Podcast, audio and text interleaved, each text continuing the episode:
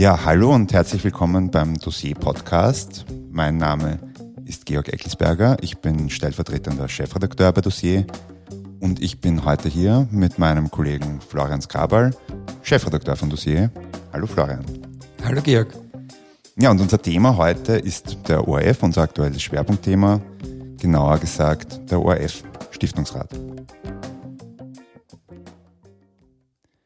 Ja, hallo Florian, wir sind heute zum ersten Mal in unserem neuen Podcast-Studio. Wie gefällt's dir? Ja, super. Das ist genau mein Ding. Fühlst dich wohl? Ja, so. Naja, das werden wir noch sehen. Ja, super. Ja, und wir sind heute in unserem neuen Podcast-Studio und reden über das oberste Gremium des ORF, den Stiftungsrat, zu dem du recherchiert hast. Und deine Story im neuen Magazin heißt Im Inneren des UFOs. Warum dieser Titel?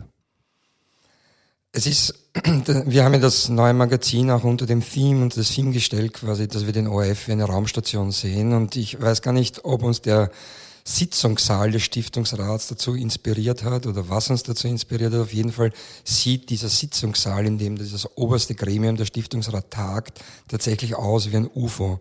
Also es ist ziemlich spacig, es ist ein riesiges Oval und ähm, ja, diese Assoziation muss man haben, wenn man in diesen Sitzungssaal hineingeht oder Fotos davon sieht. Äh, du warst ja selber dort oder bei einer Sitzung, aber nicht des Stiftungsrats, sondern des Publikumsrats. Der ist öffentlich, der Stiftungsrat ist, glaube ich, nicht öffentlich. Genau. Ich habe mir eine Sitzung des Publikumsrats angesehen, meine erste Sitzung. Äh, und äh, so wie du sagst, die Sitzungen des Stiftungsrats ähm, sind für die Öffentlichkeit nicht zugänglich. Äh, worüber wir vielleicht auch noch später sprechen können. Ähm, ja, aber Publikumsratssitzung habe ich mir angesehen und da habe ich dieses UFO-Feeling, diesen UFO-Look auch hautnah erlebt. Du warst also schon im Inneren des UFOs, sehr cool. Ähm, der Stiftungsrat selber, der ist eben nicht öffentlich, das äh, deutet schon ein bisschen darauf hin, dass dort vielleicht mehr entschieden wird als im Publikumsrat. Ähm, wie wichtig ist der Stiftungsrat für den ORF?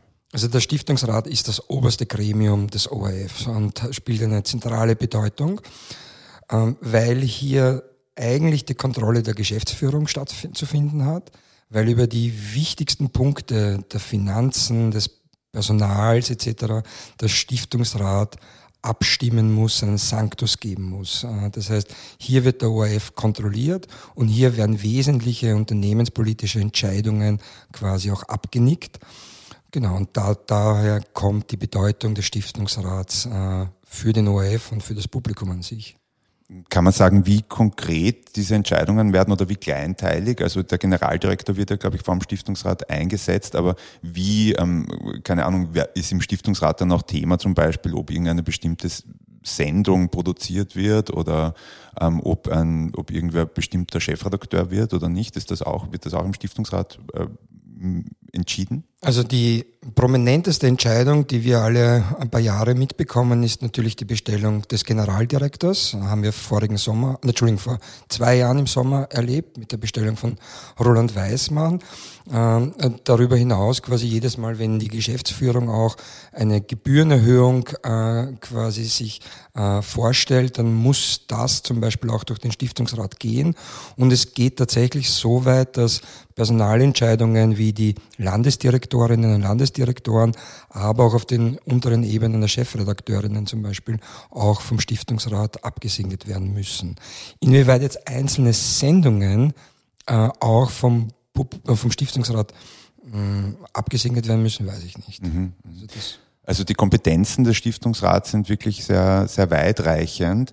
Ähm, wer sitzt da jetzt drinnen? Wie groß ist der Stiftungsrat und wer sitzt da drinnen? Wer entscheidet da? Das Gremium besteht aus 35 Mitgliedern. Und hier sind wir eigentlich beim, beim Problem, man sagt, der Fisch stinkt vom Kopf. Äh, und diese 35 Mitglieder des Stiftungsrats wären mehrheitlich von der Politik und insbesondere von den Regierungsparteien quasi entsandt. Also äh, von 35 Mitgliedern äh, kommen neun Mitglieder durch die Bundesregierung in den Stiftungsrat, neun Mitglieder von den Bundesländern, äh, sechs Mitglieder von den politischen Parteien, die im Nationalrat vertreten sind und dann noch äh, sechs Mitglieder aus dem Publikumsrat. Ähm, und hier, hier entsteht quasi äh, der Beginn des Problems, dass die Menschen, die von der Regierung entsandt werden, ja, ähm, zwar jetzt nicht unbedingt äh, in dem Partei Politik quasi involviert sein müssen, äh, aber sehr wohl quasi der Parteipolitik wohlgesonnen sind, beziehungsweise auf deren Begehren quasi Entscheidungen mittragen. Man, man merkt auch schon, ähm, wenn du das erklärst, dass es hier quasi so ein bisschen vager wird, auch wenn man es eben nicht so ganz genau sagen kann. Aber diese politische, dieser politische Einfluss im ORF ist natürlich ein Riesenthema im Zusammenhang mit dem ORF. Kann man das jetzt irgendwie runterbrechen? Ist jetzt dieser Stiftungsrat, sind die Leute politisch beeinflusst? Haben die äh, eine gewisse Order aus einer Parteizentrale, die sie dann umsetzen? Oder wie, kann man das, weiß man das überhaupt oder wie, wie kann man das konkretisieren? Ich denke, die, die Situation ist so typisch österreichisch. Es steht eigentlich im Gesetz schwarz auf weiß drinnen, dass der Stiftungsrat unabhängig ist und ein weisungsfreies Organ ist äh, und dass die Politik hier nicht hineinregieren kann. Äh, und, und dann hinter den Kulissen, das ist das typisch österreichische, zieht die Parteipolitik tatsächlich ihre Fäden und es sind die jeweiligen regierenden Parteien, die am meisten zu sagen haben. Und das läuft dann quasi über die vielleicht schon bekannten, berüchtigten Freundeskreise. Das heißt, innerhalb der, des Stiftungsrats bilden sich nach den parteipolitischen Farben, die auch im Parlament vertreten sind, äh, Verbindungen quasi vom der ÖVP und der SPÖ etc. Und die tragen Entscheidungen mit, beziehungsweise stimmen sich ab mit den jeweiligen äh, Parteien und dadurch äh, wird quasi in den ORF letztlich hineinregiert und es ist immer, schwingt, das Pendel schwingt immer in Richtung Regierungsparteien aus. Mhm. Und da, da sind wir jetzt eigentlich bei so einem sehr diffizilen Thema, denn natürlich der öffentlich-rechtliche Rundfunk ähm, soll ja die Bevölkerung irgendwie oder das Publikum repräsentieren, äh, dem Publikum quasi dienen, den, ist denen verpflichtet. Und da ist natürlich die Politik, ähm, sind legitime ähm, quasi Partner, die dann dort sitzen und quasi auch die Bevölkerung repräsentieren und die Interessen. Kann man, wo kann man da die Grenze ziehen zwischen quasi legitimen Einfluss, den jetzt die Regierungspartei einfach dort ausübt, weil sie einfach auch gewählt gewählt ist ähm, und wo ist die Grenze dann quasi dorthin, wo es nicht mehr okay ist? Ja, das ist die, das ist die große Frage, mit der sich derzeit auch der Verfassungsgerichtshof äh, beschäftigen muss, äh, die in Deutschland schon vor ungefähr zehn Jahren äh, geklärt worden ist. Und es geht quasi jetzt nicht um, es geht vor allem um die Ferne zur Regierung, die Regierungsferne, die, äh, die Ferne zur Politik, weil natürlich die Regierung und die Politik oft ein anderes Interesse haben als das Publikum. Äh, das Publikum äh, möchte kritischen Journalismus erleben. PolitikerInnen wollen nicht, wollen wohlwollende Berichterstattung meistens äh, bekommen. Äh, das heißt, hier äh, verlaufen dann schon auch die, die, die Grenzen ähm, und es entsteht das, das Spannungsfeld. Genau. Ja. Du hast das jetzt gerade schon angesprochen, eben das, in, dieses Spannungsfeld ist im Moment auch Thema des, ähm, ähm, für den Verfassungsgerichtshof.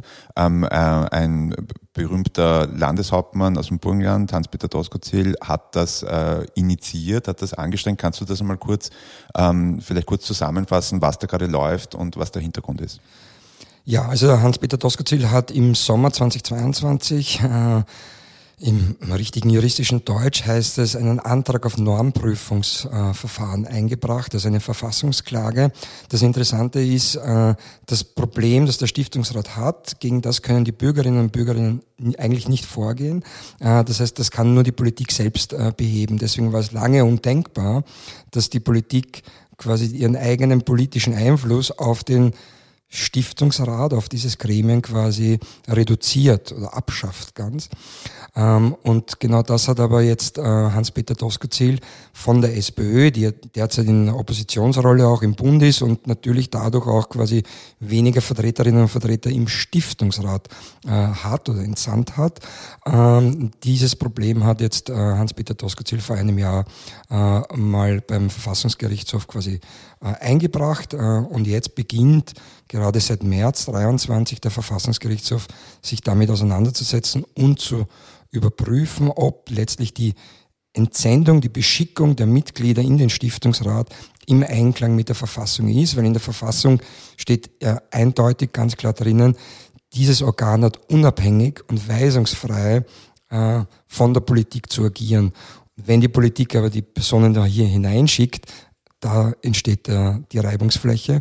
Und das hat sich ja in den vergangenen Jahren erneut gezeigt, aufgrund von Sidelettern, die öffentlich geworden sind, äh, wo sich die Regierungsparteien, zuerst ÖVP und FPÖ, jetzt die aktuelle Regierung ÖVP und Grüne ausgemacht haben, wer äh, welche Mitglieder in den Stiftungsrat entsendet äh, und zum Teil quasi wie dann auch dort abgestimmt äh, werden soll. Mhm, mhm. Auf das möchte ich gleich nochmal kurz kommen, ähm, kurz um das noch zusammenzufassen. Das heißt, Doskozil hat ja eigentlich äh, die, einfach den Moment sozusagen genutzt, wenn das Pendel gerade auf die andere Seite ausschlägt, weil der, die aktuelle ORF-Geschäftsführung wird äh, der ÖVP beziehungsweise der türkisen ÖVP zugeordnet. Aber man darf natürlich nicht vergessen, der vorherige Generaldirektor wurde ganz klar der SPÖ äh, zugerechnet und ist ja nicht umsonst jetzt auch äh, gerüchteweise als neuer SPÖ-Vorsitzender sogar ähm, kurz äh, diskutiert worden. Also Alex Alexander Frabetz. Ähm, ja, also man wird sehen, was äh, da beim VfGH rauskommt. Das könnte die nächste größere Krise für den ORF dann auch werden, wenn hier, ähm, wenn hier, ähm, ja, ähm, wenn hier eine Neuordnung ähm, gefordert wird. Also aus parteipolitischer Sicht auf jeden Fall eine Krise. Aus, aus Sicht der Bevölkerung, der Gebührenzahlerinnen, der Menschen in dem Land wäre es eine Chance, einmal den ORF tatsächlich äh, unabhängig äh, zu machen. Wobei, so wie du es gesagt hast, es ja nicht darum geht, die Kom Politik komplett auszuschließen. Das Problem ist, dass von den 35 Menschen im Stiftungsrat mehr als die Hälfte parteipolitisch quasi entsandt werden. Ähm, und das sollte irgendwie in einer anderen äh, Zusammensetzung erfolgen, so dass die Parteipolitik nicht äh, hinein regieren kann, dass halt zivilgesellschaftliche Gruppen, äh, Expertinnen und Experten quasi hier nur mit, dem, äh, mit der Überzeugung quasi der Unabhängigkeit äh, quasi hier äh, Entscheidungen treffen können und im besten Interesse des ORFs Entscheidungen treffen können. Also insofern quasi ist es vielleicht eine Krise der Parteipolitik, aber es ist eine Chance für die Menschen in Österreich. Ja, also die Krise als Chance für den, äh, für den ORF. Ich würde jetzt gerne noch ähm, auf, diese, auf diese umstrittenen oder kritisierten ähm, Vorgänge im Stiftungsrat eingehen. Es gibt ja eben, oder es sind in den letzten Jahren immer wieder Dinge passiert, die, wo das dann zutage kam. Ähm, du hast die Side Letters angesprochen. Was ist ähm, an diesen Side Letters, was ist daran das Problem? Dass man hier schwarz auf weiß sieht, äh, wie die Regierung und die Parteipolitik in das unabhängige Gremium hineinregiert. Das ist, das ist das Problem. Hier wird festgehalten, hier äh, machen sich regierende Parteien aus, wer zum Beispiel Generaldirektor werden sollte. Und das ist aber nicht die Entscheidung, sollte nicht die Entscheidung der Regierung sein, sondern des unabhängigen Stiftungsrats. Also das, hier ist der Kern, hier ist der Kern des Problems. Und das Interessante ist, dass dieses Problem ja extrem alt ist. Also vor dem ersten Rundfunkvolksbegehren im Jahre 1964 äh, kamen 1963 Sideletter, Zusatzvereinbarungen zwischen den damaligen Regierungsparteien äh, ÖVP und SPÖ quasi zutage und haben dieses Rundfunkvolksbegehren ausgelöst. Äh, das heißt, vor genau 60 Jahren standen wir eigentlich vor demselben Problem, wie wir es heute tun. Und ähm, genau, und es wurde nicht, nicht behoben beziehungsweise entschärft, beziehungsweise typisch österreichisch, man tut so, als wäre es behoben. Man schreibt eben auf Papier, diese Personen sind unabhängig, aber hinter den Kulissen wird dann gebackelt und hinter den Kulissen äh, werden, ziehen die Parteien die Fäden. Das ist natürlich einigermaßen frustrierend, wenn wir jetzt quasi erkennen, dass wir da in derselben Situation sind wie vor 60 Jahren. Ähm, du hast das auch im, im Magazin, du beschreibst es einmal, wir sind ja in dieser Weltraumlogik drinnen, dass der ORF sich eigentlich wie eine Raumstation um die Erde dreht und immer wieder am selben Punkt vorbeikommt, mhm. nämlich zum Beispiel eben bei diesem politischen Einfluss. Gibt es da jetzt, äh, gibt es andere Länder, gibt es andere öffentlich-rechtliche, wo dieses Problem schon gelöst ist, wo man uns da vor, voraus ist und sozusagen aus dieser, aus dieser, aus diesem Kreislauf, aus diesem äh, Teufelskreis irgendwie rausgekommen ist der politischen Einflussnahme? Also äh, es ist grundsätzlich in vielen Ländern ein, eine, eine Herausforderung, ein, ein Problem. Es, es gab eben in, in Deutschland 2014 schon eine Entscheidung des äh, dortigen Bundesverfassungsgerichtshofs, wo die Regierungsaffäre äh, quasi auch verankert äh, wurde. Äh, das heißt, hier ist man dazu übergegangen, vor ungefähr zehn Jahren schon diese Gremien zu, zu reformieren. Ähm, ja, ähm, und es ist letztlich dann auch eine, eine Frage der Kultur. Die British Broadcasting Corporation, BBC, äh, hier werden quasi äh, äh, Mitglieder in den Verwaltungsrat vom Unterrichtsministerium zum Beispiel auch äh, äh entsandt. Das heißt, äh, und die BBC, sage ich mal, quasi hat vielleicht weniger ein parteipolitisches Problem äh, mit ihrem Verwaltungsrat, als der ORF äh, es mit seinem hat, obwohl direkt eigentlich dort auch vom Ministerium äh, Menschen entsandt werden. Das heißt, es ist nicht nur eine Frage äh, der gesetzlichen Rahmenbedingungen, sondern auch der gelebten Kultur, ähm, die äh, eine genauso wichtige Rolle spielen. Mhm. Und bei uns ist man es halt gewöhnt, äh, dass die Politik hier mit hineinregiert. Und es war immer so. Mhm. Ähm, das heißt, es wird nicht getan sein mit einer rein formal anderen Zusammensetzung des Stiftungsrats, weil ja doch diese Leute dann irgendwie entsandt werden von politischen VertreterInnen und wenn ich dich richtig verstehe, in eigentlich fast jeder Konstellation dann auch irgendwie könnte das umgangen werden oder ausgenutzt oder instrumentalisiert werden. Ja, natürlich. Also das, äh, du wirst es nie hundertprozentig lösen können. Äh, ich, ich glaube, dass durch eine Veränderung, also dass der Stiftungsrat vielleicht durch eine Vergrößerung, dass man mehr Personen hier hineinholt. Also in Deutschland gibt es zum Beispiel im Bayerischen Rundfunk den Rundfunkrat. Und der besteht aus 50 Mitgliedern. Und in diesem Rundfunkrat äh, sitzen auch PolitikerInnen äh, aus dem Bayerischen Landtag zum Beispiel. Aber die Anzahl an Mitgliedern aus zivilgesellschaftlichen Gruppen ist viel größer. Das heißt, die Politik spricht zwar mit, aber sie kann nicht quasi im Alleingang Entscheidungen treffen zu sagen, dieser Kandidat ist uns genehm, der soll die Spitze des Unternehmens übernehmen und in unserem Sinne quasi führen. genau. Und in Bayern ist es auch so, dass dieser Rundfunkrat aus diesen 50 Mitgliedern wird dann äh, der Verwaltungsrat äh, gewählt. Das heißt, hier hat man noch eine Ebene dazwischen ein, eingeführt. Bei uns wird der Stiftungsrat eben zu Großteilen direkt von der Politik äh, bestimmt. Ähm, und in Deutschland oder in Bayern hat man eine Ebene dazwischen äh, über Rundfunkrat, die wiederum den Verwaltungsrat äh, bestimmt. Das heißt, man hat irgendwie noch eine Knautschzone mehr, äh, um diesen parteipolitischen Durchgriff äh, abzufangen, zu verhindern.